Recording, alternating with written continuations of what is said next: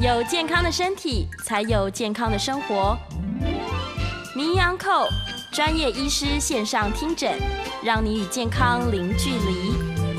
听众朋友早安，这里是九八新闻台 FM 九八点一，欢迎您收听每个星期一到星期五上午十一点到十二点播出的名医 Uncle 节目。我是加医科宋燕仁宋医师。那过去一年来呢，我其实花了很多的时间，呃，或者说过去的一年来的题目，大概都是在谈血糖跟肥胖的问题，因为这两个议题在呃全世界，包括台湾，都是一个政府、呃医生跟民众都必须要共同去认真面对的问题。为什么这样说呢？现在台湾肥胖的人口啊，我们讲过重与肥胖的人口已经超过百分之五十，或者就在百分之五十上下，在过去将将近十年来都没有变化。另外呢，糖尿病作为十大死因的分类啊，我们呃，其实糖尿病的十大死因里面还有很多，我们但是我们就单独拿糖尿病这件事情看，从我统计一百零一年到今年刚刚发布的一百零八年，也就是去年的十大死因。糖尿病都高居第五位，也就是这十年来，啊，我们讲说这八年来好了，糖尿病的治疗虽然各种药物都有，各种策略也都有，政府也提供了很多很多的奖励的办法，鼓励医师该如何做，有所谓的糖尿病共照网，有一些奖励的方案，希望医师能够提早施打胰岛素等等的策略，都没有改变糖尿病作为十大死因第五位的状况表示说，我们这些治疗其实有值得检讨的地方。啊，所以这过去一年多来，我其实一直在呃从另外一个角度来看，到底我们的治疗出了些什么问题。那也呃得到很多听众朋友的回应。那我去年刚好是一年以前九月份在这边谈的一个糖尿病治疗的一个概念，叫做逆转糖尿病。那也。呃，得到了不少朋友的这个分享，那门诊也来了很多的糖尿病的患者呢，希望能透过这样一个新的想法跟思维，来减少用药，达到更好的血糖控制。那我很高兴的在这边分享，这一年多来这些呃，希望能够透过呃减少用药，呃增加生活改善的一些策略，呃，都达得到了相当好的这个治疗的效果哈。那呃，我今天要跟大家谈的内容还是一样，会挑战一些当前的一些治疗的策略跟呃指导临床指引。呃，我平常讲，我个人在做这个节目的时候，呃，还受到蛮大的挑战的哈。也就是说，很多的呃主流派的医师，我不要说我不是主流派，我自己也是一个在主流医学里面看健保的医生。就是说，当我用这样的概念来看健保的一些呃医疗的策略的时候，会觉得说，其实有一些微调的地方，可以把治疗做得更好。那我跟大家谈的内容，我必须要讲，以我过去的背景，我是在阳明大学担任教授，担任了二十五年。那我也在政府的医疗主管部门担任过主管，我不可能去呃完全推翻说现在的医疗都错啊。所以我的谈论有很大的原则，三大原则：第一，一切都是依据科学的证据。啊，所以你若要跟我辩论，医生要跟我辩论，或者是你其他的这个临床临床领域的人要跟我辩论，我们都用科学证据来讨论。第二，临床实证的支持，也就是说，除了我自己在临床上面使用看到的证据，跟实际上我引用的文献，都是一些临床的文献。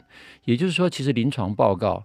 呃，听众朋友，或者是我们在 You YT YouTube 上线上的朋友，不要以为所有的报告都是一面倒的指向同一个方向。其实我们在慢性病的治疗上面有很多很多的文献，它里面有很多的漏洞，呃，是需要讨论的。那常常同一个疾病，对于同一种呃临床的指标，会有截然不同的看法。如果你的实验条件改变的话，所以其实是有很大的讨论空间。第三。我在每一个节目都希望给听众朋友呢，或者是我们在线上朋友提供一个呃今天谈的议题里面一个简单的建议与结论，但是呢，这些都仅止于是供你参考。当你要接受治疗的时候，请你第一个千万不要自己当医生。啊、我为什么这样讲呢？是因为呃有一些听众朋友听了我去年那个逆转糖尿病的节目之后，就自己突然就停药了。非常危险哈。那我还是要建议各位，绝对不要听广播自己当医生。你如果觉得我的这个广播的内容你觉得有兴趣，你赞同我的观点，拿去跟你的医生讨论。如果你的医生完全推不赞成这样的疗法，你也不要贸然就做任何的呃停药的尝试啊，那反而会造成相当大的危险。所以我总体的方向还是建议跟你的医师讨论。那你如果要来看我，那有一些听众朋友们 不好意思，呃，从很远的地方来，那我建议您其实来做个咨询，回去知道这个原则就好了，不需要从呃很远的地方常常跑到台北来看诊哈。好，讲了这么多前言，其实是。对于这一年来的一些回顾，呃，花了一些时间。那今天跟大家谈的主题叫做低碳高脂饮食的风险评估。常常有很多人做了低碳高脂的饮食之后，突然出现了几个临床指标的变化。的确有很多人体重减轻了，血糖变好了，三酸甘油酯也变好了，高密度的胆固醇，所谓的好的胆固醇也变好了，变高了啊，呃。结果有一个有个胆固醇叫做 LDL 低密度胆固醇却升高了，于是你的医生就说：“哇，你看这么危险，赶快吃降胆固醇的药物，就给你开了这些 statin 的药物。”可是我去年也讲，呃，应该是去年还是今年，我忘记有一集了哈，我在谈 statin 这个降血脂药物，它到底对你有什么好处？好处多于坏处，还是坏处多于好处？还是说它绝对的必要？那今天要跟大家讨论的就是。这件事情到底 statin 有没有帮忙？LDL 到底变高，我们要如何判读？到底要紧吗？或者要命吗？啊，呃，再跟大家报告一次，我是加医科宋彦仁宋医师。那我过去其实在阳明大学担任教授很久的时间。那加医科的时间里面呢，我大部分的时候都在从事跟肥胖与糖尿病的相关的治疗，然后就是这些年来一直对这个有兴趣，那后来就变得更加聚焦。那第一张 slide 给大家看的其实是一个很简单的图，但是想给大家讲说，我们当医生的人跟我们人生好了，我们所有的听众朋友，我们线上的朋友，其实我们所追求的不外乎就是健康与快乐两件事情。啊，年轻的时候也许还不这么想，越到年纪大，越觉得说，此生其实如果能够让自己健康快乐就好了。啊，能够像这样子这个图片的右边。啊，这个蹦蹦跳跳的，呃，应该是各位看到的左边了。能够蹦蹦跳跳的过一生，非常活跃的，让自己能够走完这一辈子，那就是最幸福的事情。可是常常在这过程当中，你的身体就发胖了，你就发病了，你血压高了，血脂肪高了，尿酸高了，血糖高了，那怎么办？常常得到的答案都是少吃多动啊。旁边这两个餐盘。吃这么少会快乐吗？吃这些东西会健康吗？下面是一个披萨，上面是几片叶子。所以少吃多动或者吃错东西，其实对你的身体一定是不好的。那到底过去我们的饮食这五十年来，很可惜的，我们在营养学界或者是各国的政府都，呃，我不能讲说刻意啊，而是不知道是从什么样的一个理由。就得到了这样的一个建议，叫做饮食金字塔，认为呢，最底下的这一层五谷类的食物要吃最多，这样对健康是最好的。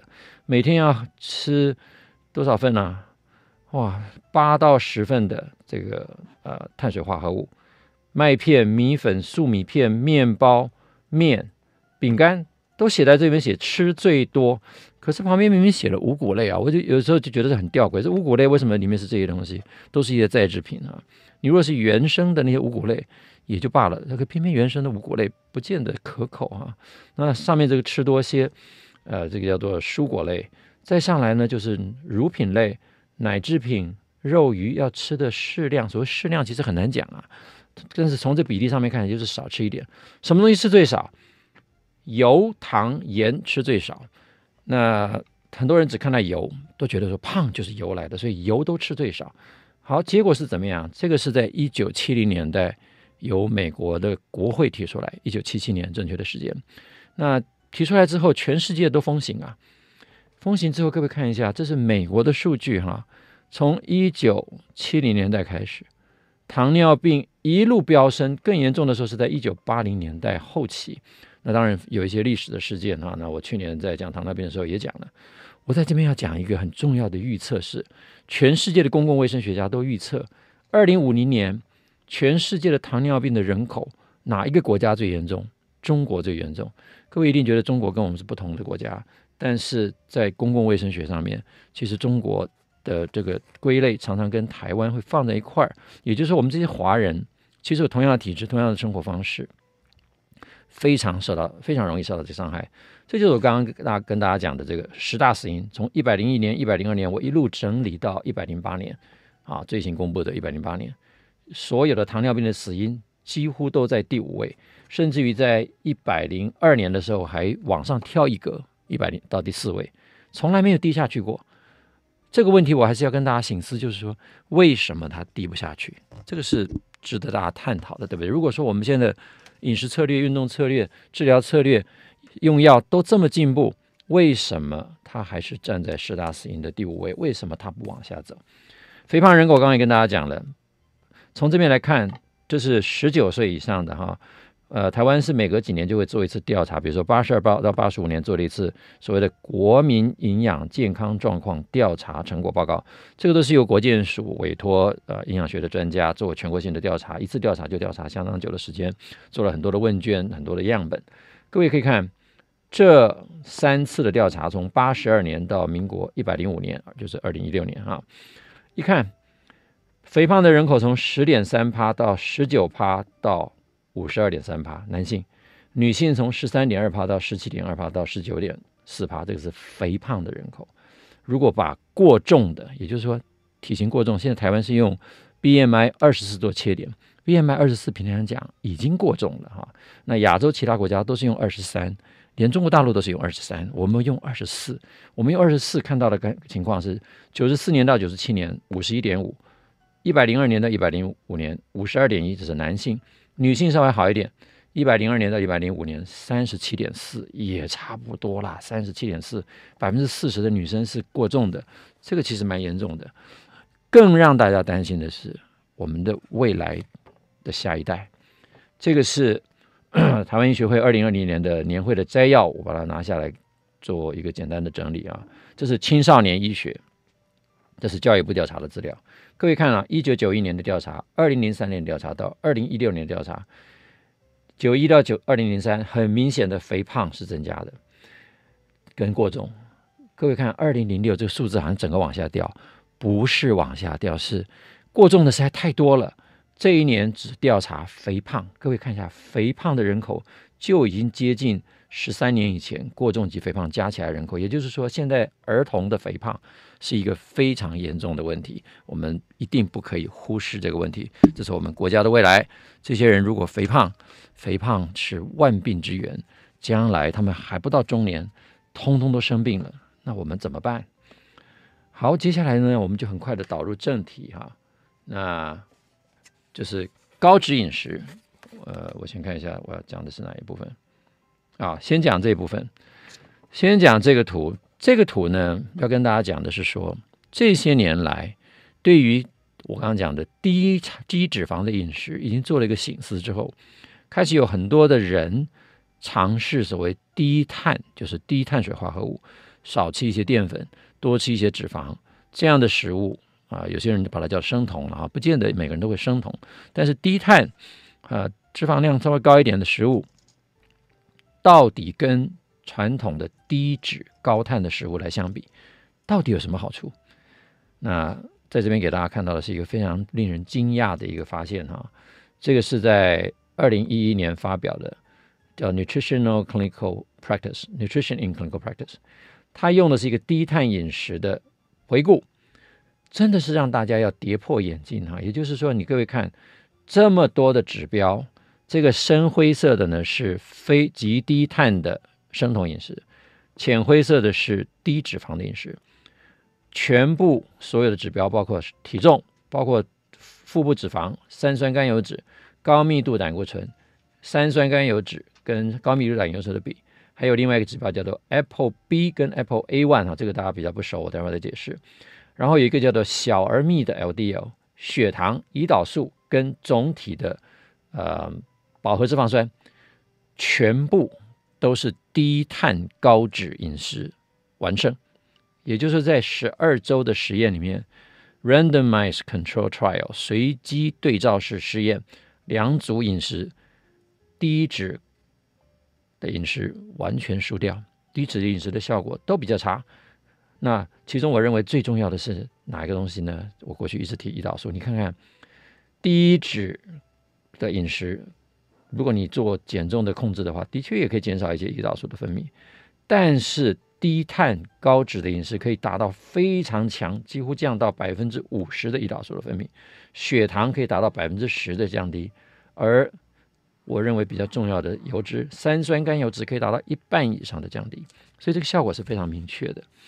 可是有很多的朋友在做了这样的饮食之后，却跑回来说怎么办？我的 LDL 坏胆固醇升高了，吃这些东西坏胆固醇升高。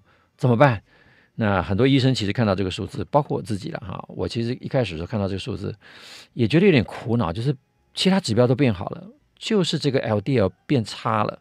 那如果依据我们现在这个脂肪治疗的临床指引，的确，我们必须要考虑调整饮食或者调整策略，甚至我都很多很多时候都快要把持不住了啊，觉得说还是干脆 statin 的药物，斯达丁这个降脂肪血脂的药物。用一用吧，把这个 LDL 先降下去，免得这个呃病人太担心哈。但是我还是要再回过头来，用一个比较整体的概念来看一看到底 LDL 这件事情它到底是什么意思啊？LDL 在对于肥胖者的效应，这个效应通常指的是什么？指的是说你对于这个啊、LDL 有没有降低？也就是低碳低碳高脂的饮食，在一年期的研究里面，大规模的 meta analysis，我们叫这个啊荟萃的研究哈，就或者说大大规模的回顾研究，就是把过去曾经做过的研究，凡是有关于低碳饮食，呃，对于 LDL 的效应有做到这个研究的，都把它抓出来看一下。其实总体来看，当你用一年期来研究之后，发现其实低碳。高脂饮食在过重肥胖者对 LDL 并没有在大研究上面看到的效应，那这里面就出现一个问题了。假如大的研究没看到，为什么会有些人会高呢？这个等一下跟大家解释啊。也就是说，其实真正重要的比值有几个数字在这边。第一个，啊、我刚刚讲到 Apple B 跟 ApoA1 的比值。真正比较好的指标，比 LDL 好的指标是这个 C 代 LDL 的这个蛋白质叫 Apple B。如果 Apple B 没有改变，其实就不需要太担心 LDL 的数字。而这个啊报告呢，这个是二零一八年在 Diabetes Therapy 哈，就是糖尿病治疗的研究。它专门研究什么？研究低碳饮食在第二型糖尿病患者它的效益以及安全性，做一年期的研究，发现。对于 Apple B 在统计上没有意义，但是对于糖化血色素可以达到百分之二十的降幅。对于高密度脂蛋白，也就是好的蛋白、好的脂蛋白，居然可以增加百分之十八。各位如果嗯曾经被医生告诉你说你的 HDL 好的胆固醇不够，然后告诉你要去长期的有氧运动，我过去也都是这样建议。要我过去的呃所所学到的东西就是要增加 HDL。只有长期的有氧运动，也就是你要经常做有氧运动，半年以上才可以增加，但增加的很少。临床上没有任何的药物可以增加 HDL。Statin 这类的降血脂药物可以很有效的降低 LDL，但是对于 HDL 一点帮忙都没有。可是你用低碳的饮食，就可以看到很明显的 HDL 的增加。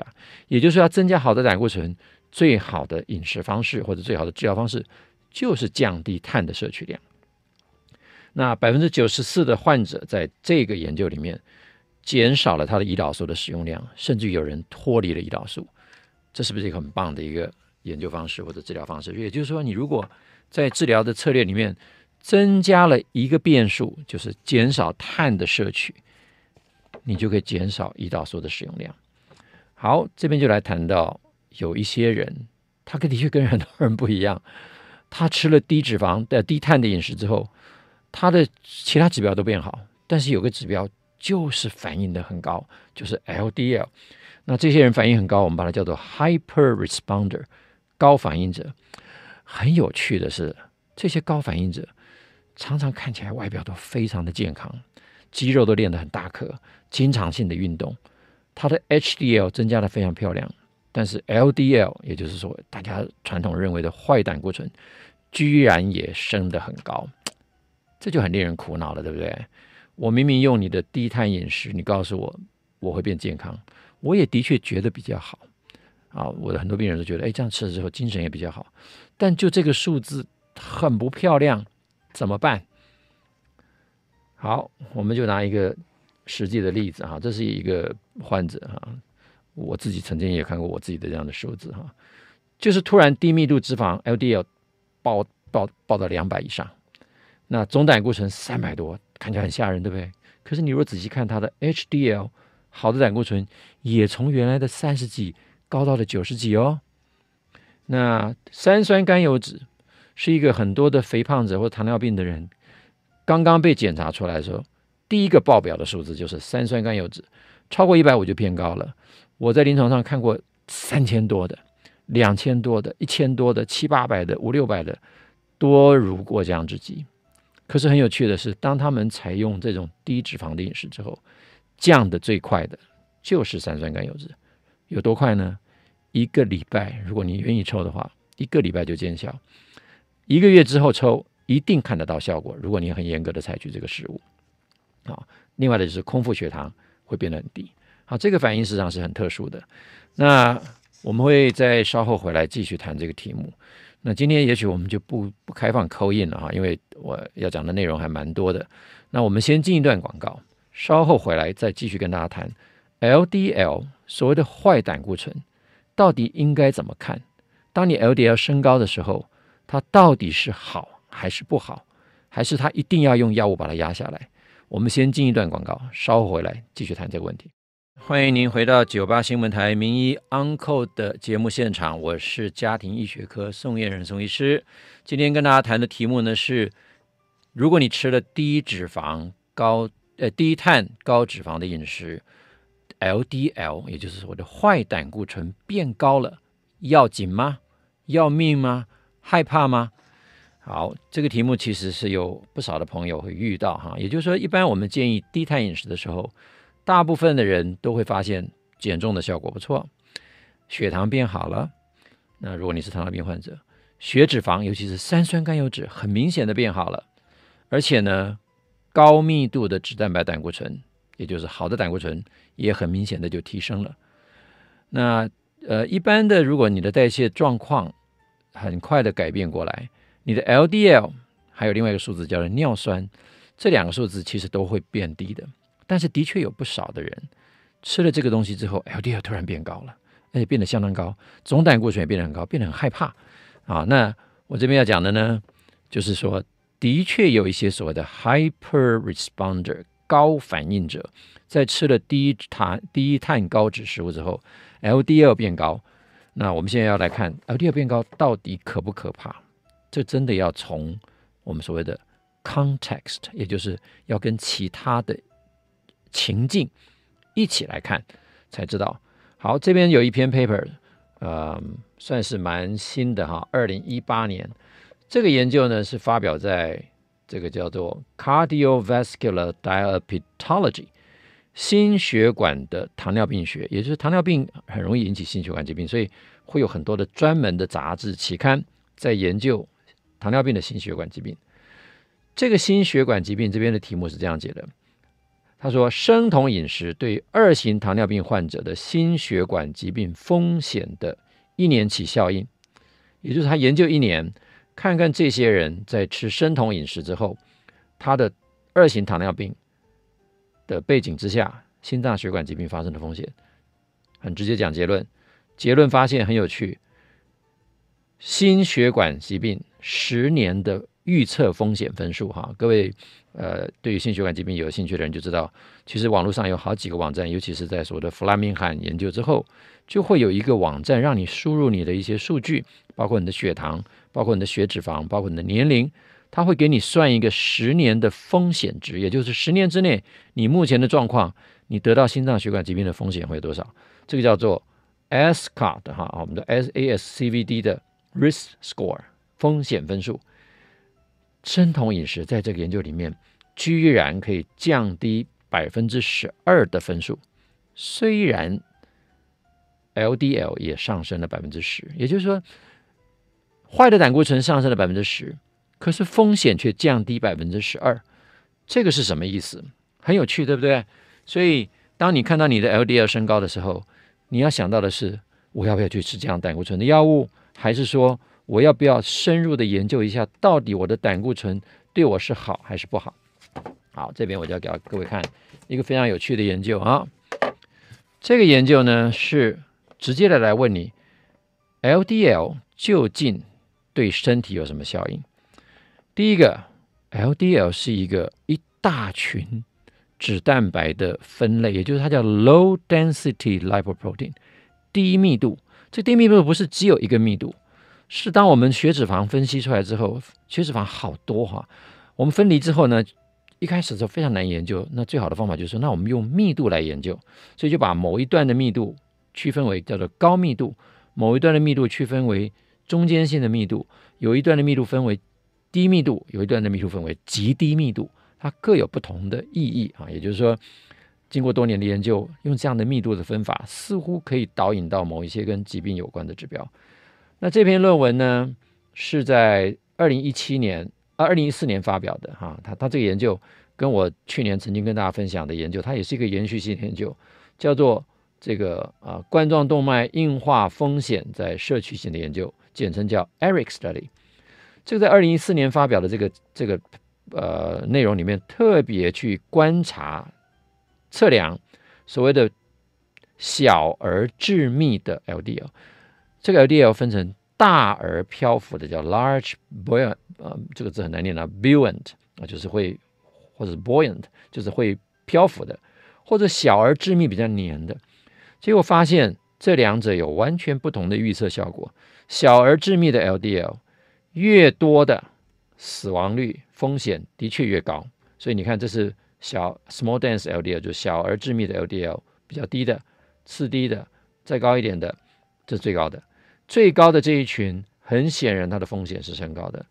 而如果你看大而漂浮的这一群，不论你的 LDL 是什么数字，大家的风险值是叠在一块的，也就是大而漂浮的 LDL 跟风险无关。啊，那这篇 paper 我曾经在 L 这个讲脂肪的那一篇也跟大家特地分享过，不但无关，甚至于 LDL 越少的那个族群，在高龄的年高龄者，就年龄比较大的人，当你的血脂肪太低，尤其是 LDL 太低的时候，跟死亡率反而是有关的。这是一个很有名的哈，叫做 Honolulu Study。那他就在这个呃夏威夷当追踪的这个世代达二十年之久，追踪他们的胆固醇的状况，结果发现胆固醇最高的这一组 Quartile One 就是最高的这一组。死死亡率是最低的啊！对不起，这个是这个它倒过来啊，这个是它的每个分法不一样，这个是最低的一组，所以它的死亡率反而是最高的，survival rate 最低。所以胆固醇 LDL 越高，在高龄者反而具有保护力啊！这个这个研究其实已经不止一次了啊，也就每一次出了这个这个这个报告的时候，啊，媒体就会一阵喧哗。那这个喧哗之后呢，常常就呃。有一些学者就会出来讲说：“哎，这个研究很偏颇啦。呃，主流的研究呢，还是告诉你 LDL 是危险的，LDL 还是不可以太高。的确，这又是一个最新出炉，才刚出炉没多久的二零二零年啊，欧洲的心脏学会他们共同的一个声明，也就是说，他们审视了很多的文章。那我今天为什么要特别讲这篇文章？也就是说，如果这作为一个最新的。非常具有公信力的学会所发表的共同声明，你还是会很担心 LDL 会造成动脉硬化，LDL 是不好的。好，所以这边这个总论文呢、啊，它的这个题目我用英文念一遍，用中文翻译一遍。这个英文讲的是 Low density lipoproteins cause atherosclerotic 呃 sclerotic cardiovascular disease。低密度脂蛋白导致动脉硬化性的心脏血管疾病。Pathophysiological, genetic and therapeutic insights。他这边谈的呢是病理生理学、遗传学以及治疗学上面的一些啊、呃、insight，就是他看到的东西啊，了解。最后答说这是 a consensus statement from the European Atherosclerosis Society Consensus Panel，这是一个欧洲的这个动脉硬化协会的讨论会里面的。共同的共识觉共识的叙述哈，那结论呢？他认为他题目定成说 LDL 会导致呃动脉硬化性的心脏病。好，我们来看他的结果是怎么写的。首先，在他的论文里面，大概在第二个章节里面就很明白的先讲一件事情，他们先承认 LDL 它的颗粒是非常抑制性的，高度的抑制性。这个抑制性呢，他讲说啊，这个的 lipidome 就是我们整体的脂肪，大概有百分之八十的这个分量参与了三百种不同的分子结构，也就是说，LDL 或者是 lipids 在身体里面有将近三百种不同的结构，而这部分的结构必须要讲一件事情，大部分的这些胆固醇全部都是肝脏制造的。肝脏合成的，也就是说，它不是从食物来的啊。食物占扮演的角色非常的少，但是我们食物有一些内容会影响它，但绝对不是油脂啊。那我们先看看下面这三个图很重要，我等一下会把它单独再画出来。这三个图都代表 LDL，但是它却代表在不同状况之下的 LDL 的情的情境。第一个是低三酸甘油酯的时候，也就是如果你的三酸甘油酯是低的。你的 LDL 长这样，如果你是一般所谓的正常值的范围，比如说所谓三酸甘油酯在一百二左右，你的 LDL 长这样，分布的情况是这样。如果你是三酸甘油酯超过一百五，高三酸甘油酯的人，比如说这个个案是两百五的，它的图形长这样。这三个都 LDL，各位看 LDL 的数字哈，第一组的人 LDL 是一百，第二组人一百三，第三组人也是一百三，好像 LDL 其实都差不多，可是长相却完全不一样。当这个长相分布的图形不一样的时候，它就造成完全不同的结果了。那我们先看看这个 ESC 哈，就是美这个欧洲的这个 Atherosclerosis Society 的这个共视觉里面有一个图，是他最后总结的图哈。我我只截它的一半，它总图缩小的图是看起来这么长一串啊，告诉你怎么样发生动脉硬化，动脉硬化之后有什么样的生理病理的反应，最后怎么样造成疾病。我只把前面这个原因的部分。LDL 的确很重要，LDL 它直接画在这边，它在血管里面呢，它会发生一个反应叫做 transcytosis，它会穿过你的血管壁里面的内膜层，就是薄薄的那层细胞，跑到所谓的血管内膜下腔开始发生堆积。这个堆积之后呢，就是 arterial end 啊、动脉的这个血管内皮就会在下面造成。堆积 accumulation 啊，在血管内皮堆积下来，造成这个东西，然后呢就会发生一些改变，在这边造成的一些发炎反应，它就会变变成一个被修饰过的 LDL 或者叫 oxidize 氧化后的 LDL。下面还有一连串的反应，我们的巨噬细胞就会来吃它，吃它之后就变成大家所熟知的泡沫细胞，然后。动脉硬化斑就在这边生成了，所以 LDL 明显的被画在这边，啊，明显的被画在这边是有影响的。可是各位有没有看到，更大一串的是这个，这一串包括你的遗传因子、家族性的问题。第二个，如果你的血压已经升高，失去了控制。第三个，你的血管的构造本身。如果发生了一个所谓的低减力的压力，这个有点难解释啊，这个可能找别的机会，我们再来用血流动力学的角度来跟各位谈这个问题。第三个是说，如果你因为肥胖等等全身性的发炎，或者是你生活习惯，比如说吸烟，或者是你是本身就有糖尿病，或者你喜欢吃高糖的食物，这些才是真正造成 LDL 会发生问题的因子。也就是说，你如果这些因子都没有，LDL 并不扮演什么重要角色。所以当我们看 LDL 会造成动脉硬化的时候，一定要这些个因子总体去一起检讨，才可以看得出来。好，今天跟大家谈的题目呢是关于用低碳高脂饮食之后，你的 LDL 升高，你到底要不要害怕？你要怎么来判读这个这些数据？我是家医科宋彦仁宋医师，今天跟大家谈的题目就是 LDL 的醒思，LDL 到底要不要紧？我们先进一段广告，稍后回来跟大家继续谈。欢迎您回到九八新闻台名医 Uncle 的现场，我是今天的主持人加医科宋燕人宋医师。过去一年来跟大家谈了很多啊，相当挑战传统观念的一些呃饮食跟治疗的概念。今天一样，我们谈的题目呢是：当你吃了低碳高脂饮食之后，LDL 也就是传统所称的坏胆固醇变高了，你害怕吗？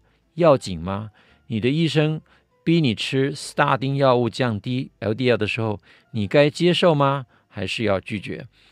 好，这个题目其实我想，呃，我刚刚从这个 YouTube 的留言上面也看到，的确是困扰很多人啊。那也也困扰我啊，就是说为什么困扰我？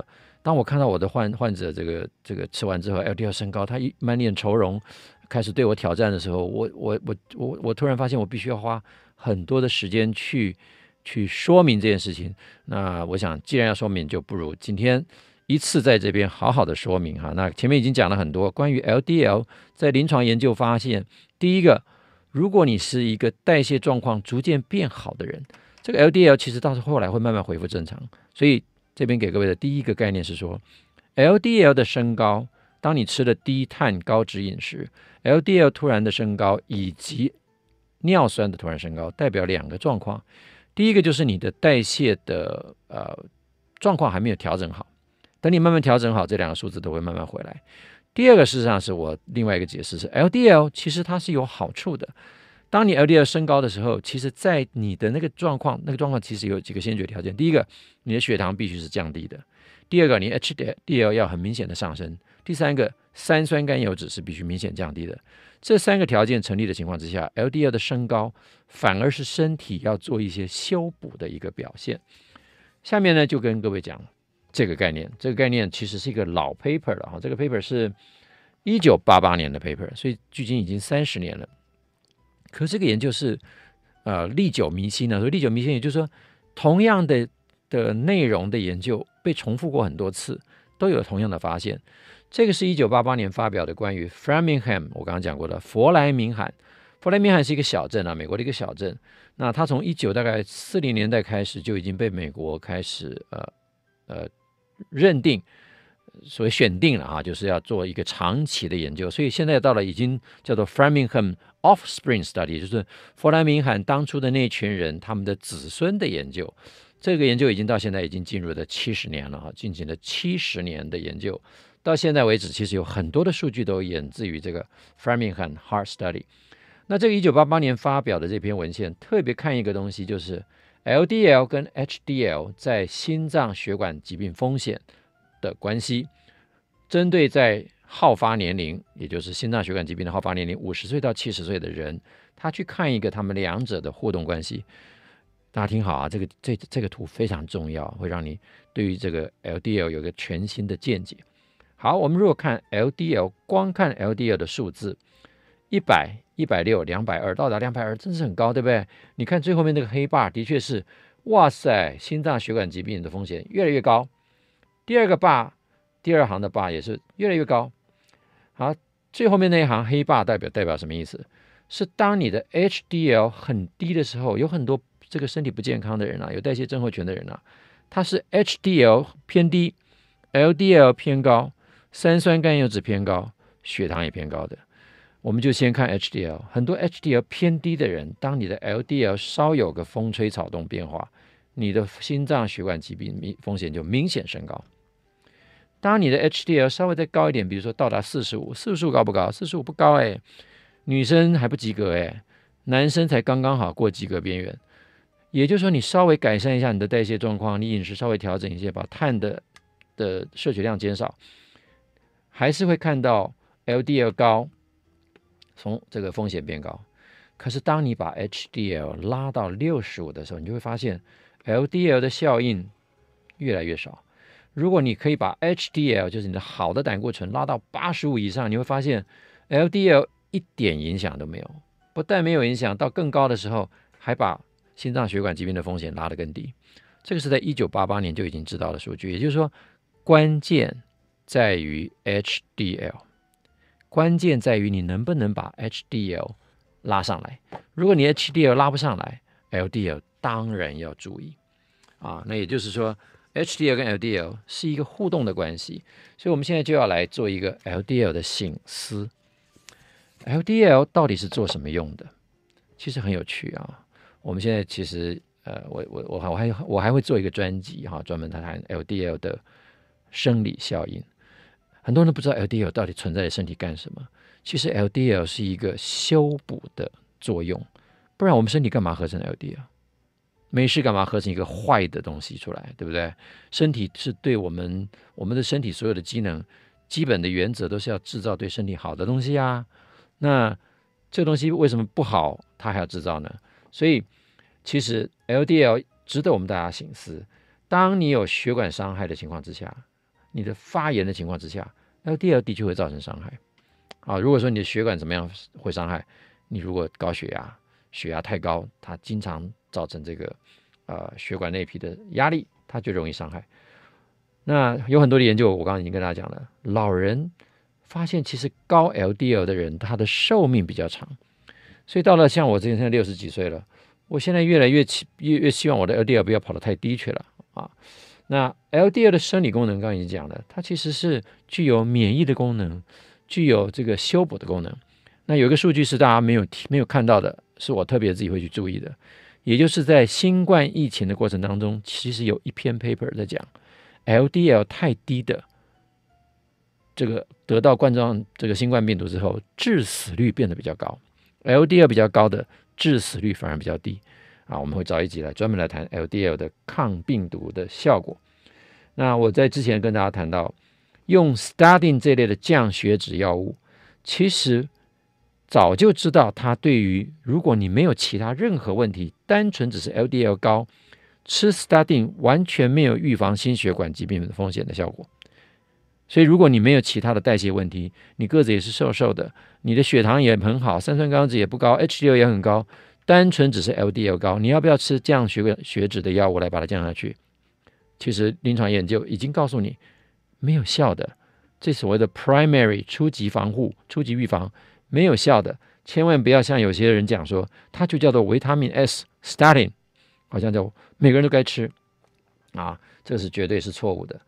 另外呢，就是如果你去再做一个深入检查，你的 LDL 如果是大而漂浮的，它其实并没有什么害处。所以我们现在其实会发现有很多的研究都是一个断章取义的状态。由于是断章取义，所以我们就认为 LDL 是坏的，LDL 其实并不坏。好，我最在最后呢，再回到这个图哈，让大家看一下这三个不同的样态，我们叫不同的 pattern，这个都是 LDL，可是它跟你的三酸甘油脂有绝对的关系。当你的三酸甘油脂是低的时候，你的 LDL 叫做 A type 的分分类分布啊，A 型分布都是大而漂浮的。一般呢，如果你身体也没有特别好，特特别不好啊，你的三酸甘油酯就在我们所谓的正常范围，一百二十，七十其实是比较低的。你知道我的三三酸甘油酯，我常常才三十九、四十几。我的三酸甘油酯其实因为我的饮食的关系降得非常的低，所以我的 LDL 高，我一点都不害怕。那可是反之，有一些人三酸甘油酯是高的，什么东西三酸甘油酯会高？你只要吃糖啊，吃淀粉啊，吃多一点，几天之后你的三酸甘油酯就高起来了。所以你如果这几天吃饺子、吃面啊，吃吃什么馄饨啊，啊，吃了一大堆的就披萨，过几天的三酸甘油酯立刻升高，一升高之后，这个 LDL 的样态就改变了，变成所谓的 B type。所以 A type 是大而漂浮，B type 是小而致密。如果你的 LDL 是长这个样子，即使你是才一百三。你也是危险的，所以这个时候就可以去检查一个东西。其实现在不少的见解已经提供这个检查，叫做 Apple B。Apple B 越高才是真正的危险。所以健康检查应该看什么？这边就要跟大家来做一个最后的提醒啊，也就是今天可能会给大家这样的一个建议：你去做健康检查的时候，对不起，你可以选择去做这些东西。第二，第一个，不要光测 LDL，你现在已经有很多的实验室可以验所谓的 small dense LDL 的 particle，可以建议验个这个，验一下 apple B 跟 Apple A1 的比值，做一下三酸甘油酯跟 HDL 的比值。啊，三酸甘油酯越低，HDL 越高越好，所以这个比值越小越好。另外，其实也很多检验室都验，只是没跟你解释，叫做全身性的发炎指标。当你这个全身性发炎指标是高的时候就不好。那有一些数字是比较小的，那我们今天先先跳过不谈啊。那最后呢，来给各位做一个结论，结论就是 LDL 低密度脂蛋白一定要跟其他的数据一起看，不要单独看 LDL。然后你就在那边害怕。其实我有很多患者来，就是 LDL 单独高，啊，我们那叫做 pure 的 hypercholesterolemia，啊，有些人说是家族性的，其实根本不用害怕。你要看的是跟你的血糖、三酸甘油酯、高密度胆固醇这三个要一起看，啊，这是我们一般健检就很简单可以看到的。第二个结论很重要，跟大家讲的就是高糖的食物会造成高血糖、高三酸甘油酯、低的 HDL。那么这个时候，你的 LDL 就是一大风险。如果你的饮食是习惯吃高糖的、喜欢吃淀粉的，你特别要注意。第三个，如果你是吃高脂的低糖食物，它才可以明显的降低血糖、降低三酸甘油酯，大幅的升高 HDL。告诉你，临床没有什么药物可以做，只有这个东西它有效。好，所以这个时候你的 LDL 就是重要指标。另外还有个事情很重要，不要忘记去量你的腰围、量体重、量血压，这三件事情很重要。第四。最后就是要提醒大家，不要忘记运动是非常有效的。好，今天节目就到这里，希望大家健康快乐，注意你的 LDL，注意你的身身体健康。